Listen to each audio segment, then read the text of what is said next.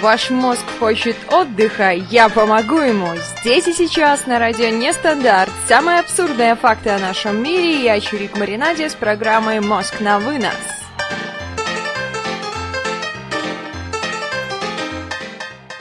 Послушал и узнал, что 15 лет он уже слушает это все. А в речных водах дельфины вообще очень шумные. Хотела сказать твари, но какое-то слово неприятное, хотя все мы с вами божьи твари. Кошки-мышки, ребят, на глубине. Для морских обитателей звук – это способ общения и средство ориентации в пространстве. Они находят дорогу, анализируя отражение звука от разных предметов. Также они находят других животных, своих сородичей, сородичей, сородичей и добычу. Подводная охота чем-то похожа на игру в кошки-мышки, пишет нам. Эрви Глотен. Задача кашалотов и других охотников – понять, где находится добыча и не выдать при этом своего местоположения. Как правило, у добычи просто не хватает времени, чтобы сориентироваться. Она пытается перехватить звуковой сигнал, который посылает кит. Таким образом, можно сделать вывод, что добыча является таким своеобразным подводным хакером. Жаль, что нет уравнений, описывающих это. Твари, твари, все тайны раскрыты. М-м, секретные секреты здесь у нас, ребят. Если добыча не перехватит этот сигнал, то шансов на спасение у нее нет. По характеру звуков ученые могут определить, о чем поют киты, так называемые. Что делают они, обитатели этих глубин? Они могут охотиться, общаться, могут искать себе пару, могут ухаживать за детенышами. Ученые могут идентифицировать каждого животного и понять, с кем оно общается и что делает. Это совершенно новое научное направление, эхоакустика, или в каком-то переводе называется этоакустика, но я так подозреваю, что все-таки правильно говорить эхоакустика. Это и есть изучение поведения животного по звукам, которые оно издает. Команда профессора Глотона составляет словари китовьего языка. Они уже выделили около 700 разных видов звуков, которые киты издают в разных ситуациях. Неудивительно, что позывные меняются в зависимости от вида, но даже в пределах одного вида бывают разные диалекты. Например, чилийские кашалоты звучат не совсем так, как средиземноморские, но всегда можно понять, что именно кашалот издает эти звуки. Это акустика поведения при акустике. Ммм, волновые уравнения. Ух, ребят, какие вы все всегда осведомленные и сколько вы много знаете. У нас первая музыкальная пауза Наутилиус Помпилиус дыханием.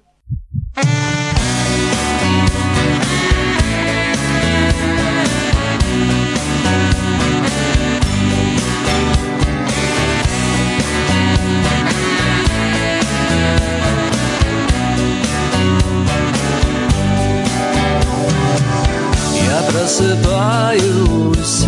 В холодном поту я просыпаюсь. В кошмарном бреду, как будто дом наш Залило водой. И что в живых остались только мы с тобой.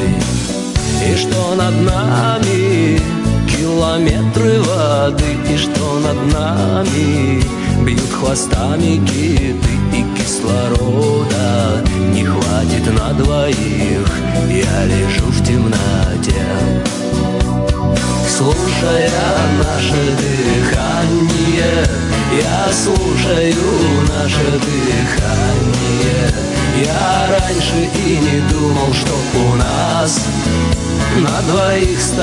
одно лишь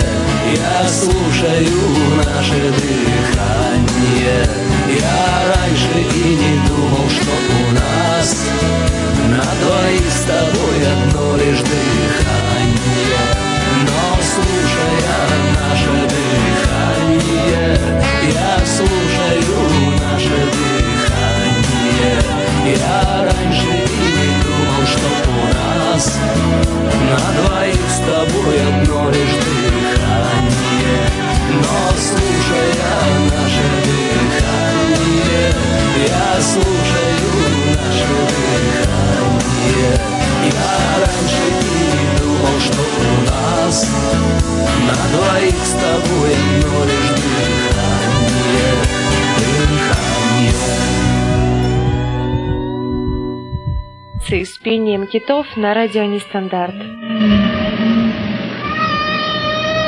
Мысли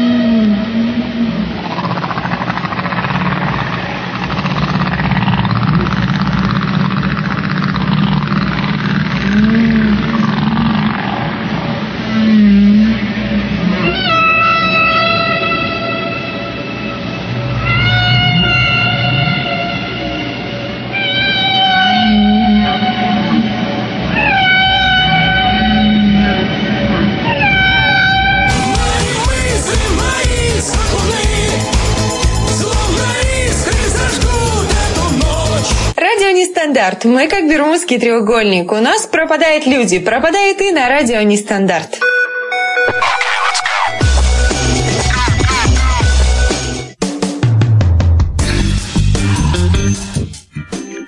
Ребята, я рада, что вы оценили, какие звуки у нас издаются. Это обработанные звуки у нас возник вопрос. Конечно, это обработанные звуки. Они поют, да, ребят, в таком частотном диапазоне, в котором услышать нам, ну, просто нереально.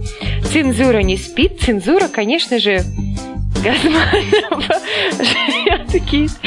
Ой, ребят, не могу с вас. Ну, просто вообще. Вы потрясные, вы потрясающие, вы офигенские. Всегда знаете это. Есть такая теория, ребят, что при помощи звуков кашалоты даже могут трогать друг друга. Спектр звуков, которые они издают и улавливают, гораздо шире, чем у человека. Кашалоты, живущие в одной группе, посылают друг другу очень сильные и низкочастотные звуки, которые проникают в их ткани. Для человека это не очень приятно, ну или, по крайней мере, совсем непривычно. Вот кашалоты таким образом выражают друг другу теплые чувства. Вот здорово, что-то, какой-то звук издал и одновременно потрогал собеседника, особенно который находится очень-очень-очень, очень-очень далеко от тебя. Это приятно. Все-таки наша природа, она волшебна. Эрви Глотен и его коллеги, между прочим, записывают звуки самых разных обитателей фауны, от насекомых до огромных синих китов. Подводные обитатели остаются самыми, можно сказать, любимыми исполнителями профессора. Китообразных снимали на видео. Для записи исследователей, для наших научных слушателей, для записи ребят исследователи используют акустическую систему Ясон.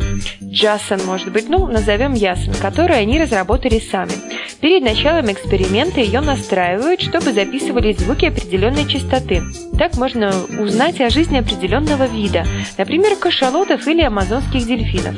У прибора есть еще ряд специальных приспособлений, таких как несколько разнесенных в пространстве микрофонов, которые дают объемную картинку, и большой жесткий диск. Этот аппарат может работать автономно, автономно, автономно может работать в разных режимах до двух лет, хотя обычно запись ведется около трех месяцев. Сложные вопросы от Ихеха. И пишут мне, что мне необходимо что-то сделать. Их инфразвуки, инфразвуки, инфразвуки, конечно. Инфразвуки отпугивают людей. Эта технология используется при распугивании каких-то собраний. То есть на как каких-то собраниях на их распугивании включаются инфразвуки, пение китов и все, и мы все разбегаемся. Очень интересно к этому прибору относятся подводные обитатели. Многие животные начинают сразу с ним знакомиться и начинают играть, особенно дельфины. Представьте, к примеру, что вы идете с факелом по лесу, а между деревьями спрятано зеркало. Оно отражает свет вашего факела. Конечно, это привлечет ваше внимание. Для дельфина прибор, да, ясно, гидрофон, это тоже зеркало. Только оно отражает не свет, а звук. Первые минут 20 гидрофон становится центром притяжения. Дельфины плавают вокруг него, могут попробовать на вкус, но редко очень ломают.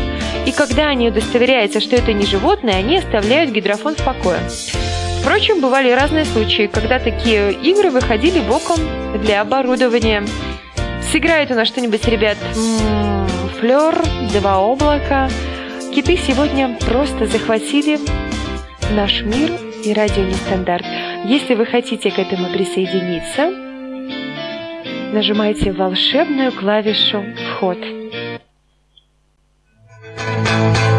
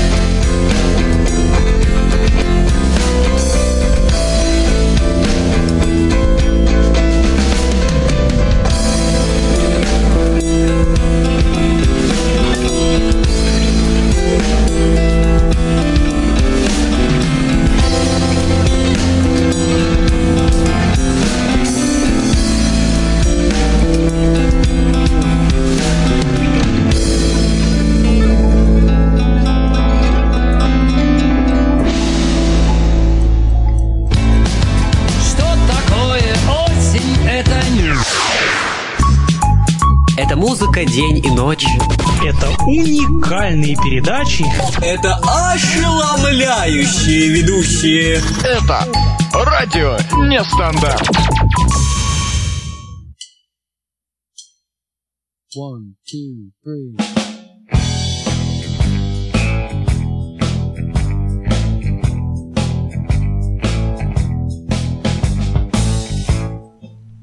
Всем трямсики! Я рада, что вы оценили выбор музыкальной композиции.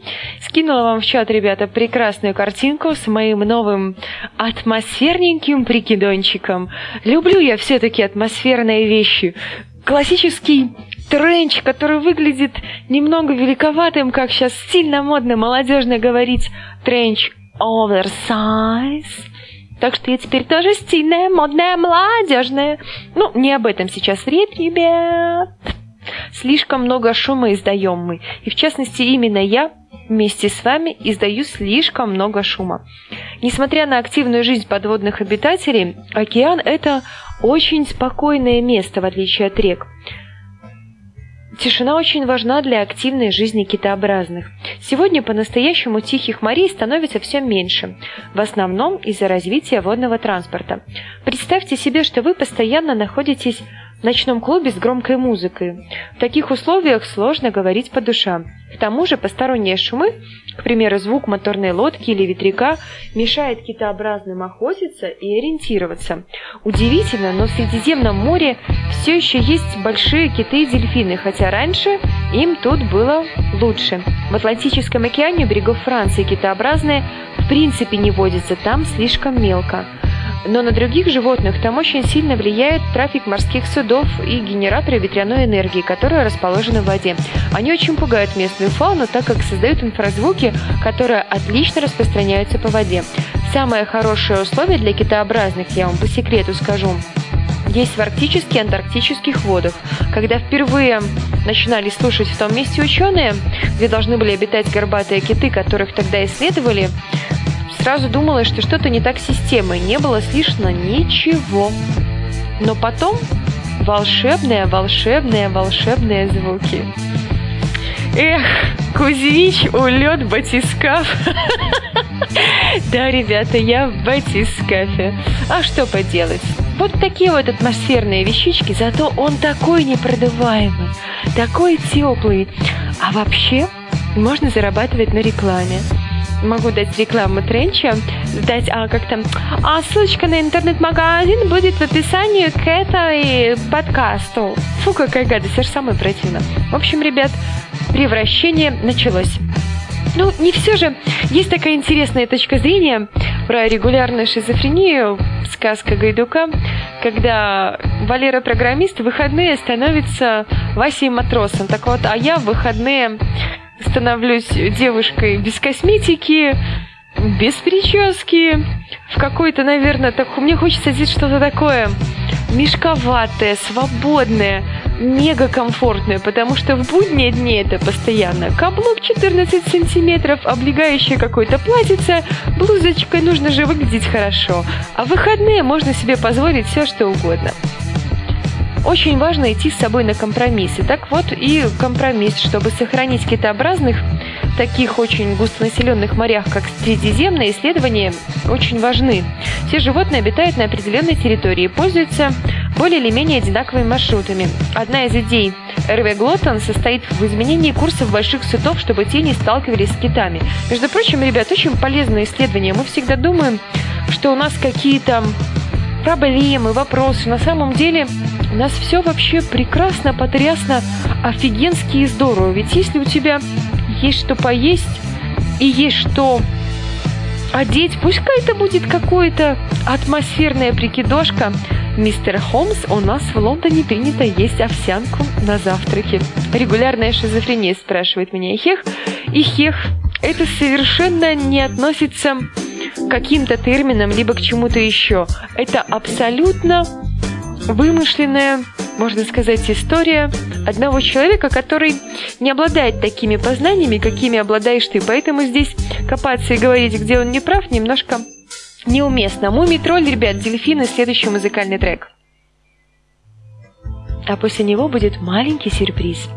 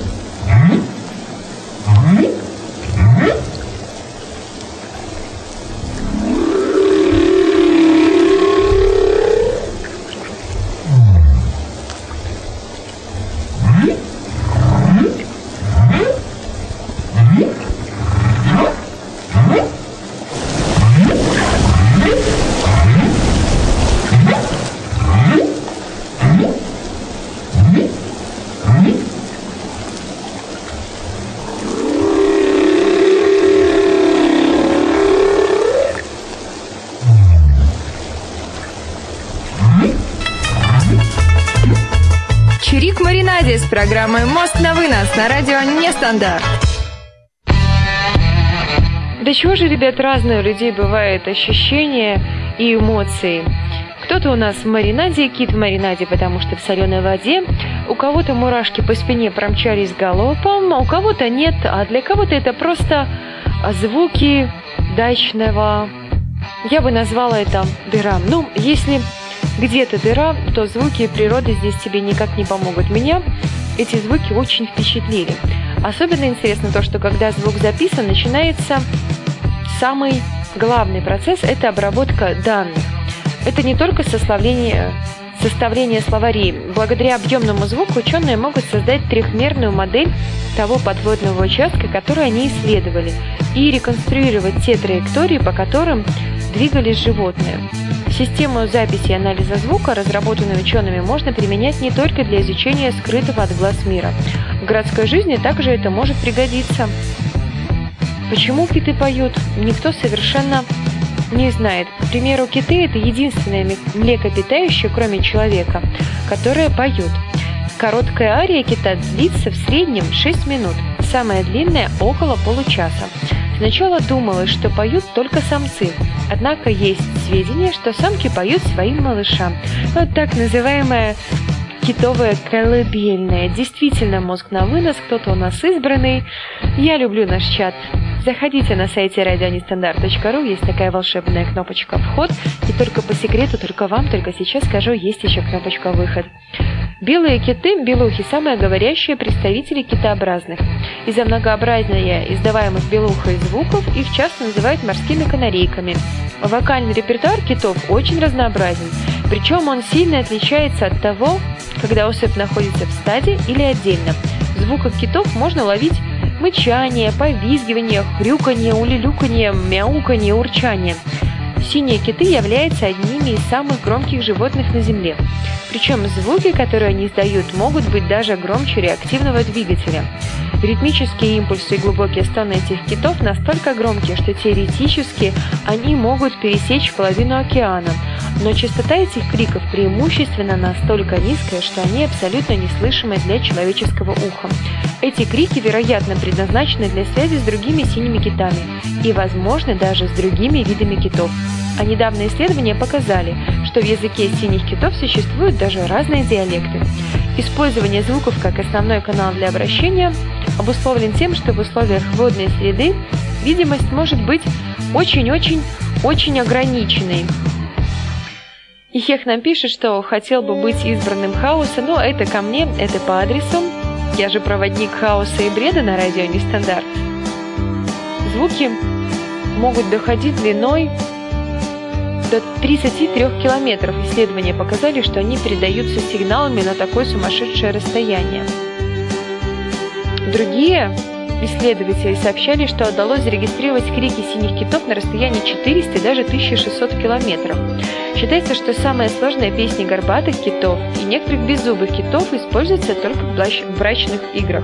Простые сигналы используются круглый год и, возможно, служат для повседневного общения и навигации. Есть зубастые киты, есть усатые киты, к примеру.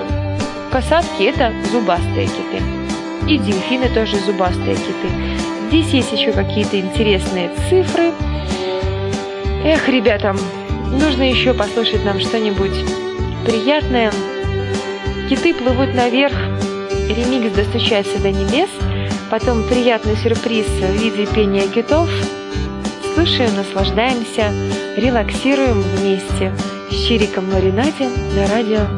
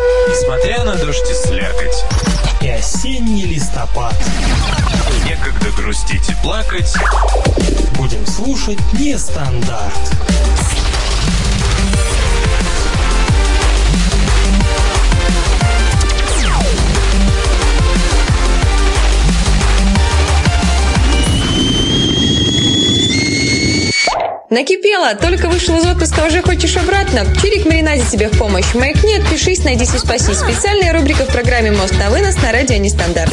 Тогда наверняка вдруг запляшут облака И кузнечик запиликает на скрипке Облака заплясали, кузнечик запеликал на скрипке. и Я вам, ребята, должна признаться, что действительно накипело. Накипело, когда наши любимые слушатели начинают чего-то требовать. Вот это действительно накипело. У меня все. В рубрике «Накипело» на радио «Нестандарт» с вами была Чирик в маринаде. Поговорили о хорошем, поговорили немножко о пением китов. О чем поют киты, знают только сами киты, как мне кажется. Хотелось бы мне еще немножко отразить своей передачи не только положительное исследование или что-то еще. Есть еще такая штука, как китобойный промысел. И Константин Навчат писал интересную заметку. В Китае что китов ловят и начинают возить его по городу, где по кусочкам пилят и едят. Особенно уделяют огромное внимание как деликатес половому органу кита. Если мужик съест кусочек полового органа кита, то автоматически превратится в секс-гиганта. Не знаю, я бы, наверное, как-то не захотела бы это дело все попробовать. Хотя ты никогда не знаешь, где и в какой ситуации ты окажешься. Дай бог, чтобы не пришлось нам с вами оказаться в той ситуации, когда приходится есть таких животных, чтобы спасти себе жизнь. Хотя животное животное. Сосиски-то я ем, курицу ем, хотя все содержатся в жутких условиях. Ну, в общем, не о грустном. Наскальные рисунки с изображением охоты на китов были найдены еще в норвежских поселениях, датируемых возрастом в 4000 лет. А среди мусора на стоянке аляскинских эскимосов возрастом 3,5 тысячи лет были обнаружены останки китов. Ранее свидетельства о регулярном китобойном промысле в Европе приходят от норвежцев из Скандинавии. Скандинавии. Новая страна, Скандинавия. Около 800 тысяч годов до нашей эры. Также одним из первых китобоев были бакские мореходы в 12... Да, в 12 столетии уже велся китобойный промысел в Бискайском заливе. Добыча более обширная, более огромная была 18 века, 18 столетие можно назвать так. Первый массовый промысел китов относится к началу 17 столетия на юго-западе Европы, в районе Бискайского залива, где китобойные Баски охотились на бискайского кита. Это был период великих географических открытий, расцвет мореходства и первоначального накопления капитала. За 120 лет 17 и начала 18 столетий в районе Бискайского залива было добыто порядка, ну, все примерно очень, да, из тех данных, которые есть у нас, 200 тысяч китов. Бискайский кит, как подвид гладкого кита, был полностью уничтожен. Второй массовый промысел китов зародился в середине 17 столетия в северной части Атлантического океана в районе острова Шпицберген. Объектом промысла стал гренландский кит. Промышленники быстро оценили выгодность китобойного промысла. Считалось, что снаряжение китобойного судна на промысел экономически оправдывалось. Если за сезон добывалось три кита, средний выход жира в Орван с гренландского кита составлял 50 баррелей. Один баррель – это 160 килограмм. Китобойный промысел в арктических водах Атлантики продолжался до 1725 года, до полного истребления гренландского кита. Третий массовый промысел китов начался с середины 40-х годов 19 столетия на гренландского кита в районе Чукотского моря. Промысел вели в основном американские китобои. За короткое время этот вид в Чукотском море был полностью истреблен. Характерно отметить, что на американском рынке один фунт китового уса, основной вид продукции того времени, оценивался в 4 доллара. Эх, а средний выход составлял общей стоимостью около 8,5 тысяч долларов. Насколько это грустно, так бодро сказала, сосиски-то я ем. Но на самом деле ем и ем. Хехня пишет, что у нас была Оля Качесова, она была связана с мореплаванием и географией. Можно как-то ее пригласить и поспрашивать. Она уже даже вроде как фонтанчики китов видела. Ну, из китообразных фонтанчики я видела только дельфинов. Ну, все равно это завораживающее зрение. Те факты, которые я сейчас вам читаю, это просто для информации, потому что об этом нужно знать. И промысел продолжался, ребят, очень-очень долго.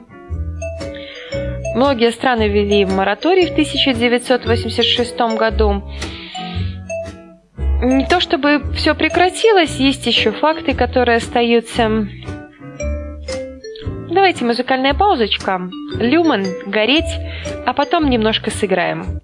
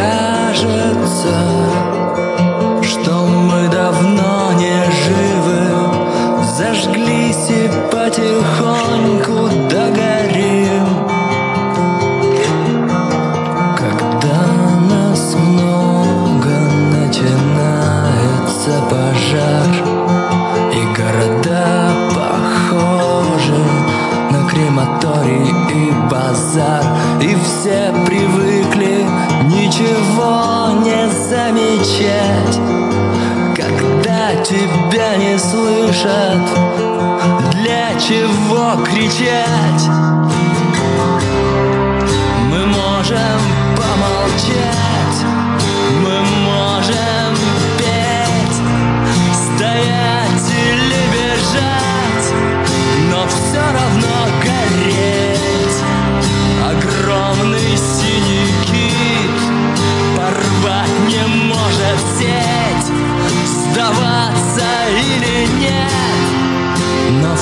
Равно гореть.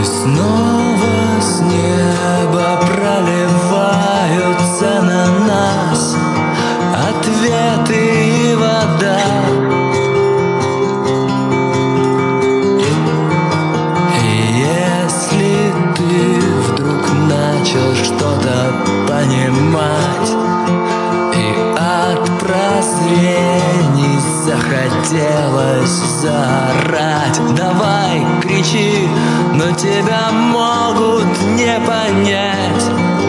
Никто из них не хочет ничего менять. Ты можешь помолчать, ты можешь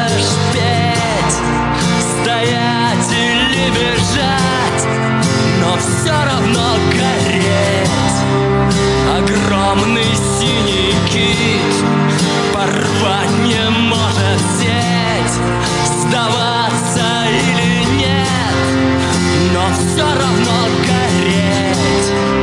Мы можем помолчать, мы можем петь, стоять или бежать, но все равно гореть.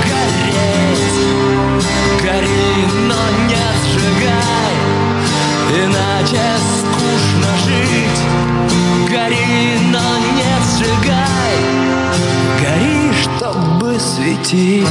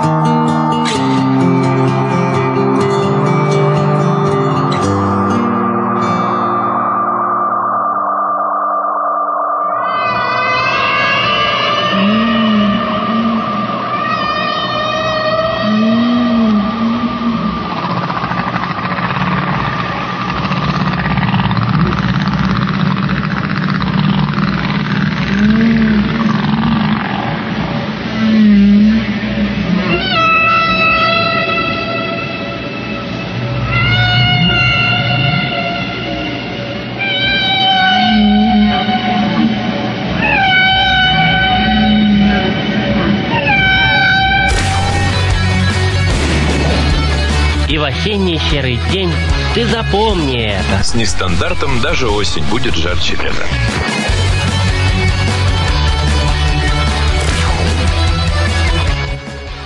Ну, для тех, кто любит повеселее, нужно загадать хотя бы одну загадочку. У нас есть одно прекрасное слово, которое в прошлой программе загадывал один прекрасный, прекрасный, прекрасный человек. М-м, Лисичкин напишет «Спасай китов, спасай китов, но не забывай, стреляй тюлени, они жрут рыбу, суку». Это как я все читаю вслух. Но если ты думаешь, что я буду стрелять тюленей, подумай дважды. Фух, Лиса, ты меня подставила. За это я тебя и люблю. Слово, которое мне в прошлой программе присылал тот, кого нельзя называть «с». Поэтому угадывают все, кроме него. Это слово, которое я за последние несколько выходных достаточно часто видела. Но видела я его не то чтобы в городской черте. Видела я его скорее за городом. Можно сказать, что это относится к одному из каких-то подвидов. Это скорее точное название чего-то конкретного. Пишет нам Ихех Качели. Эх, эм, Константин нам пишет гриб. Абсолютно верно, это гриб. А теперь, внимание, вопрос, какой же это гриб? Укуренная часть третья, вроде оттуда, пишет нам Лисичкин. Ох, есть такая замечательная теория, что ваша покорная слуга Чирик в маринаде всегда чем-то укурен. Ну, это только теория. Грусть лисичка. Ну, нет, это все немножко не то, не подходит. Ну, раз вы уже угадали, что это гриб, теперь все будет гораздо проще. Сыроежка, я думаю, что его сырым тоже можно съесть. Он очень красив, очень статен. Но почему-то, почему-то, почему-то многие люди его каким-то образом упасаются. Константин пишет, что он совсем с ума сошел, не совсем он деревянный. Мухомор пишет нам Лисичкин. Это правильный вариант. Лисичкин и Константин вы почти одновременно с разницей в 13 секунд. 13 секунд отделяли от победы Константина, но победил Лисичкин у нас. Присылайте мне два слова, ребят, не ленитесь, придумывайте. Вообще все абсолютно просто, все гениальное просто. На этой радостной ноте, ребят, веселым мы немножко подвязываем и приходим к реальным фактам, которые в нашей жизни происходят и от которых никуда не деться. Несмотря на мораторий, наложенный на китобойный промысел, он до сих пор существует в нашем мире. Несмотря на все попытки и усилия Международной китобойной комиссии. Япония на данный момент, почти сразу после вступления в силу в 1986 году моратория, Япония запустила программу научного промысла, которая, как известно, является всего лишь прикрытием коммерческой охоты на китов. Мясо убитых в научных целях животных затем попадает на продуктовые рынки либо бесплатно, либо за бесценок, поступает в школы и больницы. Цель такого маркетингового шага – способствовать увеличению количества потребителей китового мяса. Японская китобойная флотилия выходит в море дважды в год. В ноябре, как правило, направляется к китовому заповеднику Южного океана. Там, прикрываясь необходимостью научных исследований, они убивают до тысячи малых полосатиков. Затем в мае китобойное суда отправляется на северо-запад Тихого океана, где японцам разрешено добывать до 100 малых полосатиков, полсотни полосатиков прайда и десяток кашалоток.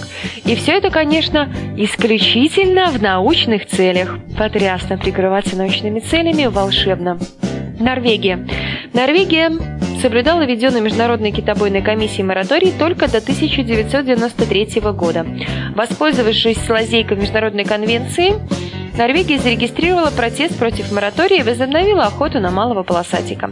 Норвегия сама устанавливает квоты для своих охотников, причем эти квоты постоянно растут. Если в 2002 году количество убитых в ходе коммерческого промысла малых полосатиков не должно было превышать 671 животное, то на сегодняшний день эта цифра составляет 1000. На практике же последние годы Норвегия выбирает менее половины этих самовольно установленных квот. Нельзя не отметить, что Норвегия истребляет непропорционально много беременных самок, что в перспективе представляет серьезную угрозу выживания малого полосатика в водах Северной Атлантики. Исландия. Как и Япония, Исландия поначалу вела научный промысел. Затем в 1992 году она вышла из состава Международной китобойной комиссии. В 2004 году Исландия вновь вернулась в нее, выдвинув условия, противоречащие мораторию на китобойный промысел. В 2006 году Исландия возобновила коммерческий промысел китов, добывая преимущественно малого полосатика и финвала. Только в 2010 году исландские китобои убили 148 находящихся под угрозой исчезновения финвалов и 60 малых полосатиков. Слово мне, ребят, прислали. Отлично, ребят, спасибочки. Все сохраняю, все сохраняю. Нам пишут чайный гриб, малый полосатик, как желтый полосатик. Думаю, совершенно нет. Совершенно это не взаимодействующее между собой. И здесь обязательно нужно услышать Дмитрий птицами, вы видели, как умирают киты, ребят. Я хочу, чтобы вы прочувствовали эту тему, как прочувствовала ее я. Именно поэтому это все и задумано. Вы видели, как умирают киты? Их грустные глаза цвета эбонита. Как все глубже они опускаются на дно океана бескрайнего. Почему же вам хорошо? Ответьте, почему же вам не болит? Вы ведь пили слезы китовые прямо на кухне, прямо из крана. Вы ведь добавляли их в чай. Вы ведь с ними варили гречку. Думали, пересолили случайно. Киты умирают вечером, чтобы в последний раз согреться заката лучами. Вам в университет, или домой, или детей отвезти в ясли. Вас ведь жизнь закрутила, деловые все важные. Говорят, китов бессердечно убивают. Говорят, у них очень вкусное мясо. Я не пробовал и не советую, хотя дело сугубо ваше. Вот он идет ко дну. Его жизнь пронеслась бесследно. Для нас ведь это просто тварь с плавниками, не более. Вы видели, как умирают киты? Нет. И не стоит. Им очень больно.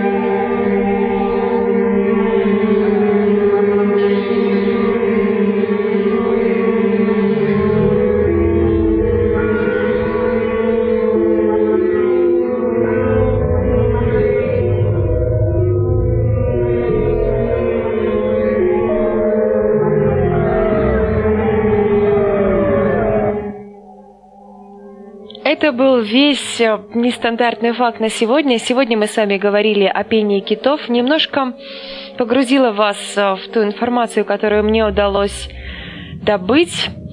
Ребята, не грустите. Как говорил один человек, не грусти, а то грудь не будет расти. Всем ромашковой-ромашковой ночи. Не забывайте, что вокруг вас есть целый-целый-целый мир, который полон разнообразных звуков, ситуаций, людей, животных. Мир вокруг прекрасен. Тутушек всем, ромашковых ночей. Вы слышали радио Нестандарт. С вами была Чирик маринаде. Я с вами прощаюсь, оставляю вас немножко наедине с китами. И да простят меня высшие силы. Пока-пока.